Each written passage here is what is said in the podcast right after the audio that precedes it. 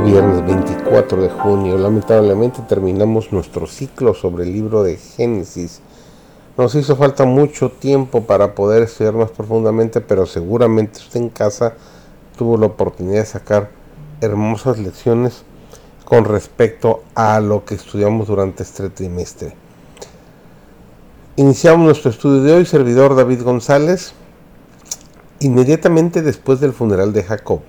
Los hermanos de José se preocupan, sienten temor porque su padre ya no estará presente para intervenir en su favor.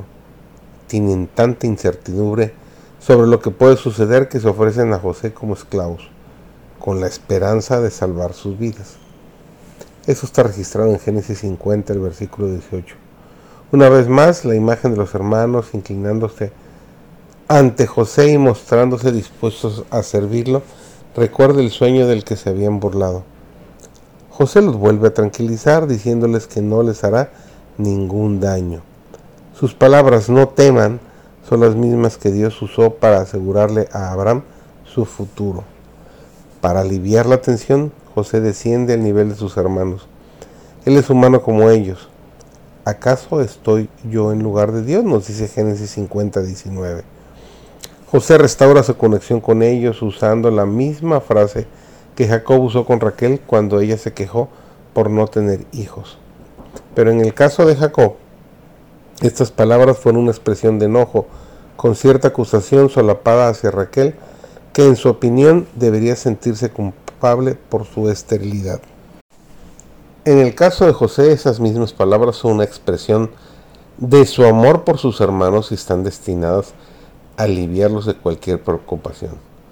Esta repentina y explícita referencia a Dios es apropiada en este contexto, no solo porque el perdón divino está involucrado en el perdón humano, sino también porque aunque los hermanos pensaban hacerle un mal a José, Dios cambió todo para bien.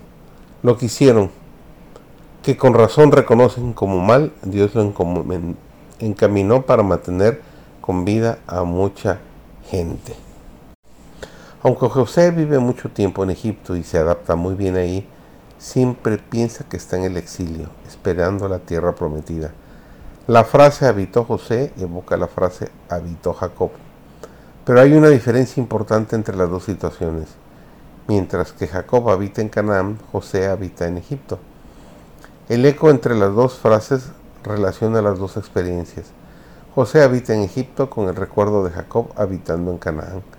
Sin embargo, José disfruta plenamente de su vida en Egipto. Los 110 años de vida que se le atribuyen lo atestiguan.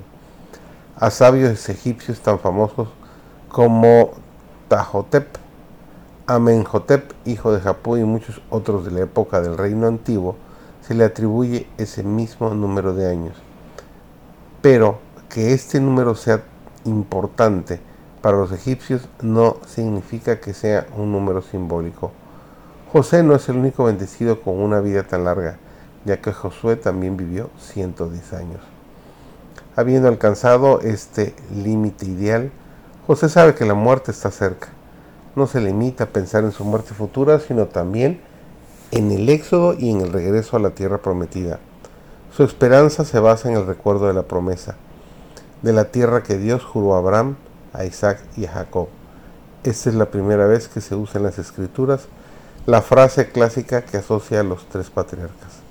El juramento que José pide a sus hermanos de transportar sus huesos a la tierra prometida se hace eco del juramento de Dios.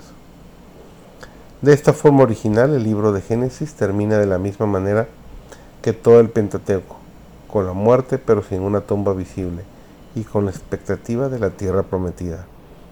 El libro de Génesis, al igual que todo el Pentateuco, comienza con la creación y el huerto del Edén y termina con la perspectiva de la tierra prometida y la esperanza de la resurrección de los muertos. Esta coincidencia literaria no es accidental. El patrón de asociación reaparece en la estructura canónica de toda la Biblia. Las primeras páginas de la Biblia hablan de la creación y sus últimas páginas hablan de la esperanza de la venida del Señor.